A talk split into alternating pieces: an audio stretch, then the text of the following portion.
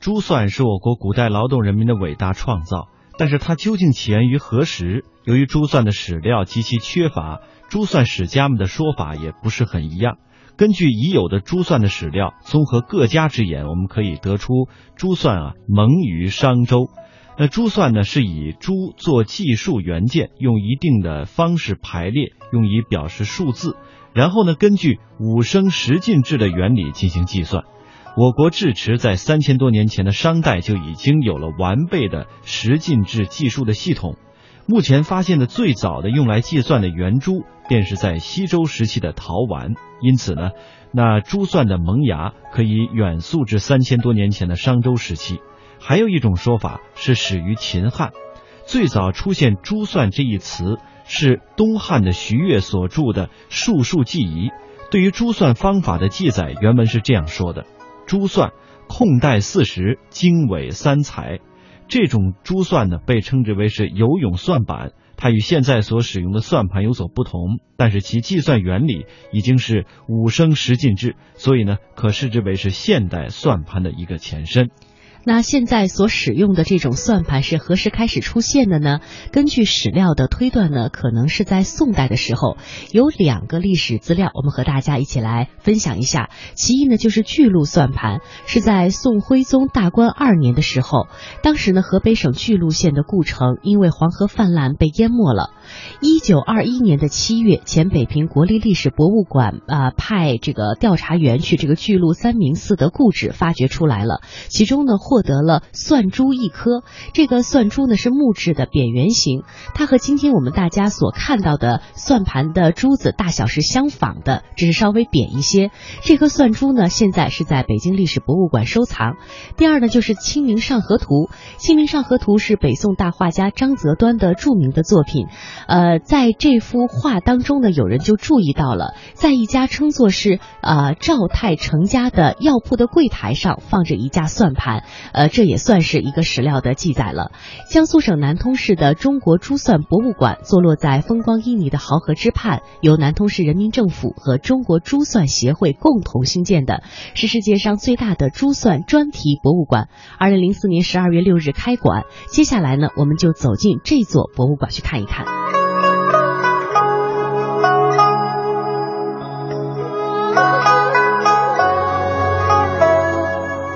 这是一架世界上最大最重的木质算盘，总长度是六米五十二公分，高度一百六十八公分，总重量是一千零八公斤。这是一架盲人算盘，盲人眼睛看不见也要打算盘。为了提高盲人打算盘的准确率呢，是什么？专门搬动算块进行计算，这样他打的准确率就比较高，比较快。这是一家世界上档位最多的算盘，一共是两百二十五档，用算珠一千五百七十五颗，可供十五个人同时使用。介绍起博物馆里的算盘，雷国华的语速如同连珠炮一般，每件藏品的介绍都一气呵成，没有任何停顿。也许有人会抱怨自己的思路无法跟上他的语速，但是对于雷国华来说，馆中收藏的每一把算盘都像是自己的孩子，可以如数家珍。博物馆中的算盘彻底颠覆了我们对算盘的固有印象。大到数米长的算盘，小到只有一厘米长的算盘。三十年来，雷国华收藏的算盘算具达到一千三百多种，不同材质、各种样式、千奇百怪的算盘，充斥着我们的眼球。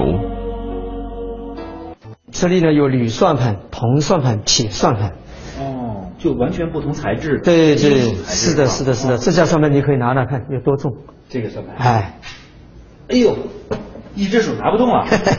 是的，这个有这么对对对，这个有最少得有二十多斤吧？不止，不止，三十多斤，哎，三十多斤。这这么重的算盘，什么有实用功能吗？有地儿用吗？那当然用啊！他以前那个徽商啊，我们大家以前都知道这个无徽不成商，安徽徽商那边的党铺特别多。他这种党铺呢，用这种金属算盘呢，就象征着自己这个党铺啊，一定的有一定的信誉，还有老少无欺、公平交易，有这种含义。我国古代有句成语叫“如意算盘”，这也是我们珠算博物馆在全国征集到的第一架如意算盘，正好印证了我国古代这句成语。上面是家不求人算盘。那么以前我们这个会商啊，他很会经商，在空闲的时候也拿出东西，一边挠挠痒，一边拿出来进行计算，今天的生意收入怎么样，明天怎么打算。下面呢是一家烟斗算盘。古人知道吸烟不利健康，所以在烟斗边上要装一个算盘，预示着吸烟也要控制。如意痒痒挠。烟袋锅，算盘似乎无所不在。这把腰带上的算盘是军队在行军时使用的。这把青花瓷算盘用于祭祀，而这把白眼山算盘则是旧时女儿出嫁时的陪嫁，寓意嫁入夫家要精打细算。中国人将数学上的智慧引申为更为广泛的美好寓意，而对于雷国华来说。每一把算盘的背后都隐藏着一个不为人知的故事，就像这把上排有三颗珠的算盘，原来属于安徽黄山的一家古董店。当雷国华第一眼看到它时，就眼前一亮。当时看见的时候呢，我的眼睛注意力并不敢看它，看它，因为它这算盘呢很特殊，所以我就看边上这些藏品，有意把这个精力把它分散到别的地方去。然后到了最后，我就是好像。并不是很在乎的这种意思，问他一下，这家上面得多少钱？哎，这个结果不管怎么说，这老板已经看中我的心思了。我好像自己没有一点的喜形于色，已经呃韬光养晦，也埋得很深的，怎么被他看见一口价就是八万？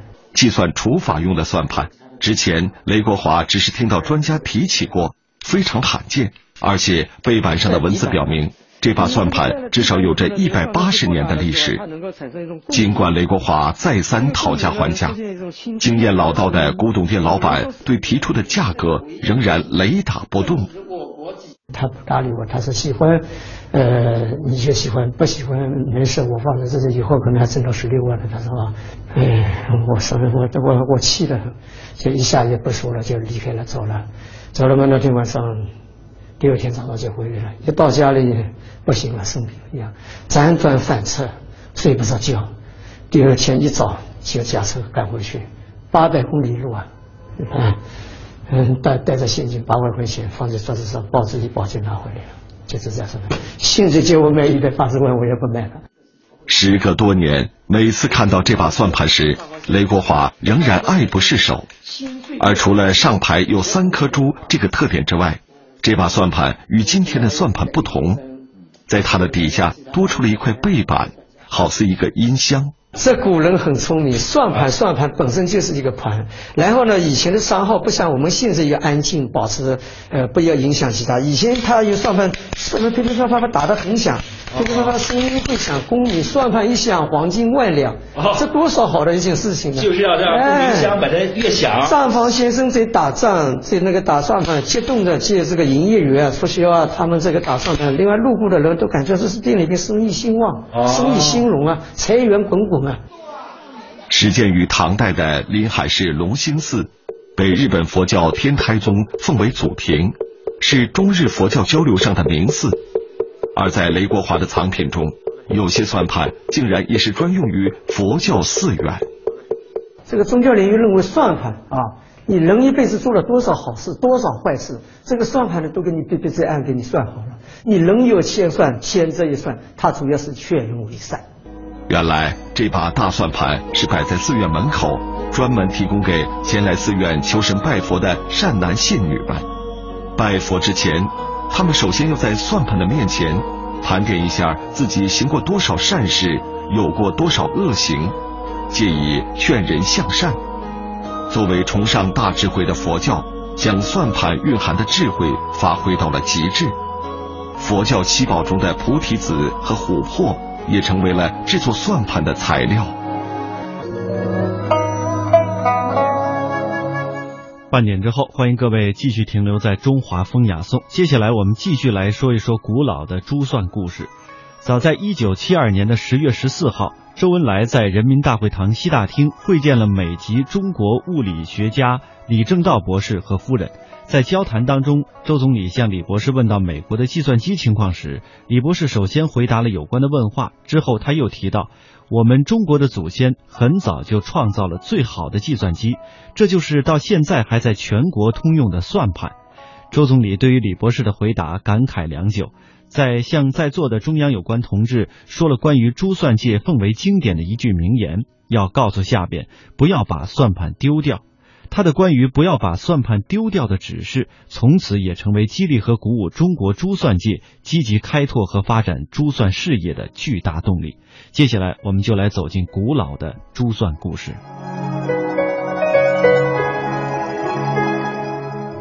二零一三年十二月四号，联合国教科文组织保护非物质文化遗产政府间委员会第八次会议在阿塞拜疆巴库通过决议。正式将中国珠算项目列入教科文组织人类非物质文化遗产名录。珠算是以算盘为工具进行数字计算的一种方法，被誉为是中国的第五大发明。那么，随着计算机技术的发展，珠算的计算功能逐渐被削弱，但是古老的珠算依然有顽强的生命力。今天珠算成功申遗，将有助于让更多的人认识珠算、了解珠算。增强我们民族自豪感。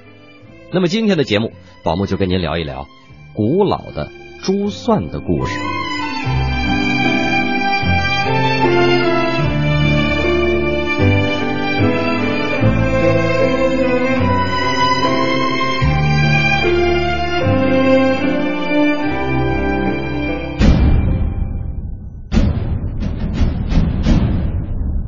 算一词的最早出现。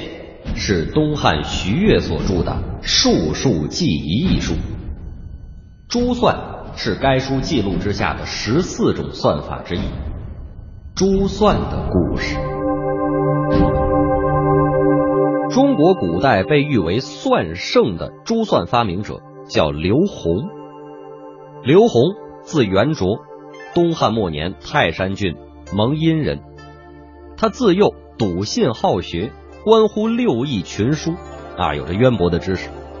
由于这刘洪啊是汉刘宗室，所以在年轻的时候就踏入了仕途。他曾经担任过技术性、学术性的官职，由此他逐渐专心锐思于天文术数，成为当世无偶的天文历算学家和数学家。上计，啊，上下的上，计数的计。是秦汉时代年终统计财政收入和考核地方官员成绩的方法，啊，就相当于现在的统计和审计。凡入京执行上计的人员，就称之为上计吏或者是上计院。很明显，上计这是一项需要进行庞大复杂数字计算的会计和统计工作。刘洪之所以能够胜任此职，当然是由于他有着杰出的数学才能。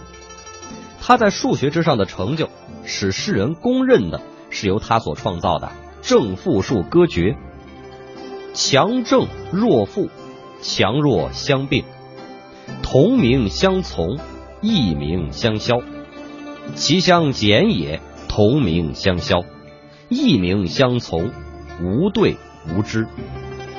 刘洪在数学领域里面取得了当世无偶的成就之后，啊，就是举世无双了。又探疑索引，钩深致远，开始了专心锐思于天文历数方面的研究。西平三年，也就是公元一百七十五年，当时担任常山长史的刘洪，公布了他杰出的天文学著作《七曜术》。七曜是指太阳、月亮，还有金木水火土五大行星。刘洪在七曜术里精确的推算出了五星汇合的周期以及它们运行的规律。他的数据有的跟现代高精度天文仪器测算的完全相同，而有一些呢虽然有差值，但是微乎其微。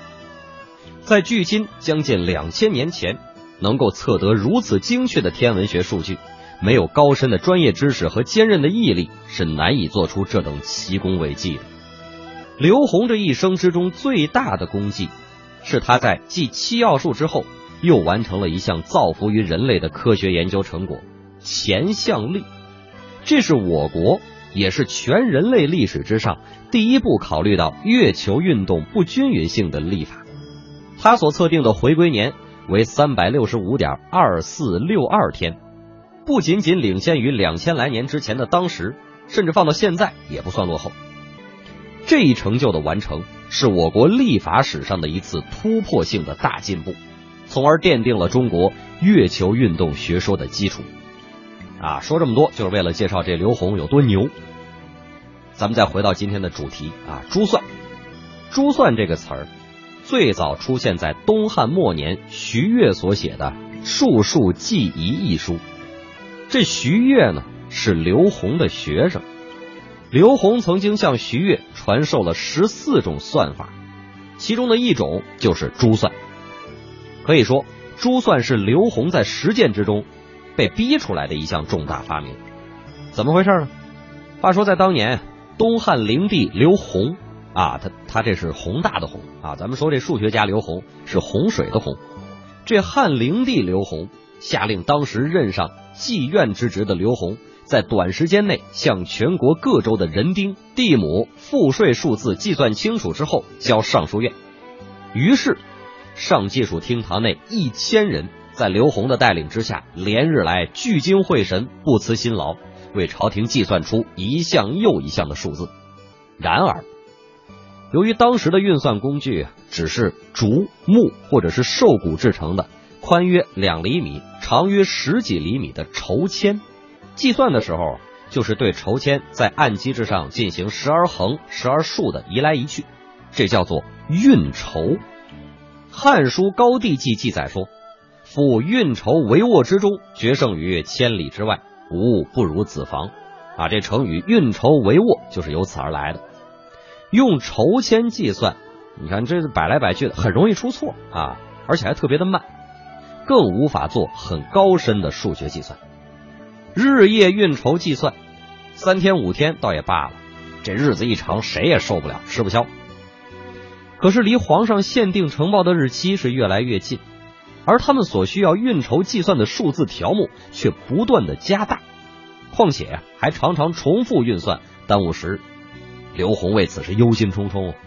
这时候有人呢就向刘洪建议说：一是增加运筹的人手，二是延长呈报日期，要不然啊，咱咱咱都活不了。刘洪思来想去，觉得还是不妥。为什么呢？首先，筹算之术不是一日可学的。运筹的人才也不是唾手可得的啊，不是说谁来了都能会。其次呢，如若延长呈报日期，便有弑君不尽全力之嫌，有计较推诿之过啊。就是皇上认为你是不是工作不努力呀？啊，工作量是不是不饱和呀？唯一可行的办法就是尽快简化筹算，一来可以解燃眉之急，二来可以按期将所计之数呈报给皇上。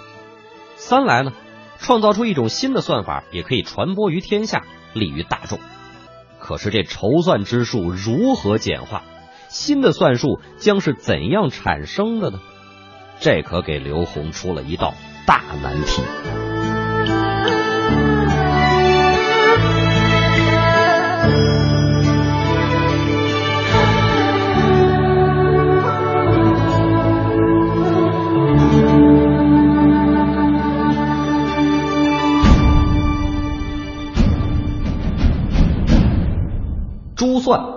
是用算盘进行运算的工具。珠算的发明使人们的计算能力产生了一次飞跃。算圣刘洪在苦思冥想和数次实验之后，终于发明了古代民间应用甚广的珠算方法。珠算的故事。话说有一天。月满西窗，咱们这算圣刘洪在床上躺着睡不着觉，辗转反侧，一幕幕情景在他脑海之中映现：货郎在墙上画道记账，老农在绳子上拴着疙瘩计数，货店的主人在运筹计算，上计数的人为一个个数字运算而挥汗如雨、劳累疲惫。究竟怎样才能用一种比筹签更为先进的工具来代替这种既慢又容易出错的筹算呢？想着想着，突然之间，他这脑海之中就出现了这样一幕景象：不久之前，在皇城洛阳街道上一个店铺前，他亲眼目睹了这样一个场景：有一位白发道人背着一袋东西走出店铺，这店主啊抓着一把筹签。气呼呼的追出店门，高喊：“你你你是何方老道，竟敢污蔑本店？你不知本店的筹数是当朝官算国数吗？”白发道人不卑不亢，彬彬有礼的说：“哎，店主息怒，贫道只是认为你家账房计算有误，并无污蔑之意。既然你家账房坚持贫道计算错了，非要依你家的计数付货兑银，哈，那贫道。”也就只好将山珍另寻别处了。旁边的路人见状，纷纷围观。人越聚越多，刘红的鱼马呀就被拦住了。他掀起鱼尾向外观望，就见这俩人还在那争执不下。你你有何能耐说本店计算有误啊？哈哈，贫道自有贫道的算据算术。你那什么算术啊？啊难道就是你刚才摆弄的那些桃核吗？礼俗相济也称得上算句算术吗？看来店主不信贫道，贫道愿意桃核与你手中的筹签比试运算，如何呀？白发道人不慌不忙，不气不馁。店主冷笑着，正想说什么，就见这刘红下车走了过来。店主一看，哟，这不是上季老爷吗？上季老爷给我做主啊！这老道要以桃核相济礼俗，扰乱官算国术。你看这这。白发老道针锋相对说：“上级老爷明察，桃核也许是颗颗珍珠，相继礼俗也许也是难得的算术嘞。”刘红看了看这道人，颇有兴致的问店主：“那我出几个数字，你敢与这位道长比试运算吗？”店主听了一愣，继而问道：“那那上级老爷您能公辨谁对谁错吗？”刘红点了点头：“那是自然。”我胸中自有答案。于是，这道人和店主就在店铺门前相对席地而坐，一个从算袋之中掏出了桃核，另一个摆开了竹制抽签。随着刘洪的报数之声，白发道人和店主各自运算，结果这道人啊算的是又快又准，反而店主算的是又慢又屡屡出错。最后，这店主臊了个大红脸。在围观者的哄笑之中，沮丧的离去了。眼看这店主跑没影了，刘红一步跨在白发道人的面前，虔诚有礼的说：“这位师傅，您算的既快又准，还请赐教。”白发道人不语，提起算袋，背起搭脸，准备离去。刘红紧紧相随，再次施礼说：“今日我刘红大开眼界，如何以桃核运算？”还望师傅赐教一二。白发道人点了点头，这才开口，边走边说：“贫道视这种算法为合算，桃核之中有大有小，大者以一当十，中者以一当五，小者以一当一。”想到这儿啊，刘红一咕噜声从床上翻起身来，坐在机前呆呆的凝思遐想。他望着窗子，月光将几串挂在窗前的山楂映在窗纸之上，构成了一幅图案。这幅图案朦朦胧胧，神秘诱人。刘红的眼神集中起来，移到了机面之上的几十颗桃核之上。桃核的旁边是十数根筹签。他轻轻的将筹签推到一边，然后把桃核分成大小两组，大的摆前，小的摆后。推来挪去的摆弄，过了一阵，刘红眼前不觉一亮，于是站起身来，围着这木屐又转了几圈，又坐下来摆，左中右三排，大中小每排十个，审视思考右摆，左中右三排，各排上下两组，上一下四，刘红慢慢的移合计算，时间过去了大半。继而面生笑意，随后便眉飞色舞起来，雄鸡高唱，东方欲晓。这刘洪是彻夜未眠，终于长舒了一口气，呼道：“成了，成了！”管家听到叫声，赶忙赶进来：“哎，老爷，怎么了您？”刘洪兴奋的对管家说：“快快快，快叫人来！算法改成了，算法改成了！”众人闻讯赶来，刘洪指着案几之上排放的桃核，对众人说：“每排上面的一个以一当五，中间留个空档；下面的四个以一当一。右起第一排是个位，第二排是十位，第三排是百位，往左依次类推，求和差商积，积少凑多，往上进。”刘洪是边说。边演示给大家看，虽然是以桃核计算，可实际上是由长方形筹翼为圆形筹，圆形筹要比长形筹简化了许多，并且既快又准。围观的家人看了以后是无不赞叹称奇。刘洪的夫人就说了：“这算法好是好，只是仍然容易移动，不太方便。”刘洪点了点头，是有这个缺陷哈。能固定下来就好了。旁边有个佣人木工，听了以后说：“嗨，这有什么难的？找块木板做个盘啊，刨上几道小槽，不让这桃核乱窜不就行了吗？”另一个家人端详了一阵，也说：“这些桃核也不好看呀，也不好滚动。依我看来啊，还不如让这木工悬一些木珠，再染些颜色，这样岂不是又好看又好用吗？”哎呀，刘洪听了以后甚是欢喜啊，真是众人拾柴火焰高啊！赶忙吩咐说：“管家，快去找块板来啊，做个盘儿，刨几道槽，再去悬一些木珠，染好颜色放进去。那管它叫个什么呢？叫盘儿？对了，不如就叫算盘。于是就这样，人类算学史上的第一个游珠算盘就这样做成了。按说这算盘呀，也应该算是中国的重大发明。可是世人皆知中国的四大发明，对算盘这第五大发明却很少有浓墨重彩的一笔。是没有奏报朝廷吗？还是没有恩准被推广呢？在这儿啊，就不得不提到当时的一位重要人物蔡邕。这蔡邕啊，是当时东汉著名的文学家、书法家，曾经数次向皇帝推荐过刘宏。在奏章之中啊，说这刘宏是善算，当世无偶。他们两个人还共同编纂过《东汉历律志》，二人可谓是志同道合的至交。这个被逼而发明出来的珠算，很快在上计署得到推广，不仅按期准确的完成了皇上下达的任务，而且还把官算国术的筹算远远的抛在了后边。在蔡邕的鼓励之下。刘洪写了一份奏折，想把这筹算改为珠算，可是奏折刚到尚书的手里，就赚了一个篡改国术的罪名，事未成，却讨了一个当头一棒。于是这蔡邕啊，就劝刘洪把珠算这一发明教授给自己的弟子，让弟子在民间传播使用。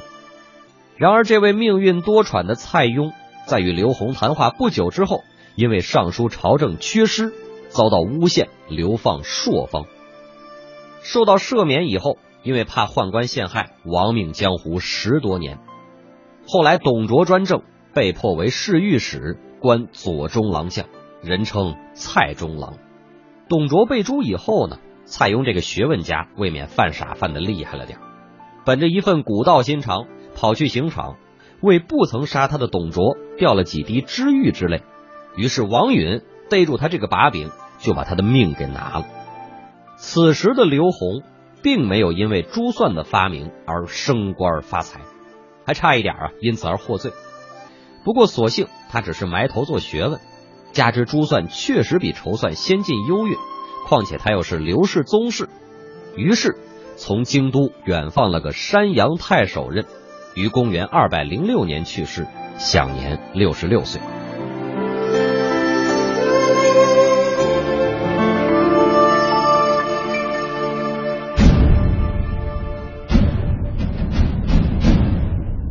作为世界上最早的计算器，算盘曾被人誉为是中国的第五大发明。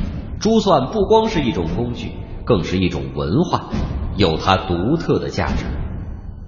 我国历代领导人对于珠算事业都有着极高的期待。珠算的故事。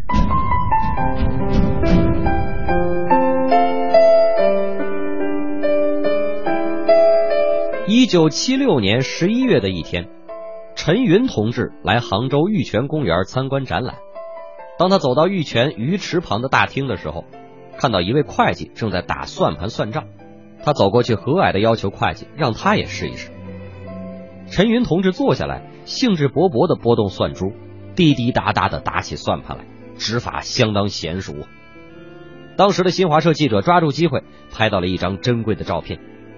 他笑盈盈着打着算盘的影像，不但生动的表明了他对算盘的肯定和真爱，而且深刻的表明了他对发展珠算寄予殷切的期望。一九八二年一月，全国政协副主席赵朴初同志见此照片，一时诗兴大发，挥笔作诗一首：“为时是求，珠起环路，加减乘除，反复对比，运筹帷幄，决胜千里。”老谋深算，国之所以。这首诗啊，既是对陈云同志为国理财业绩的赞誉，同时也是对我国珠算工作者的勉励和鼓舞。尤其是“唯实事求”四字警句，更成为一切财务工作者的座右铭。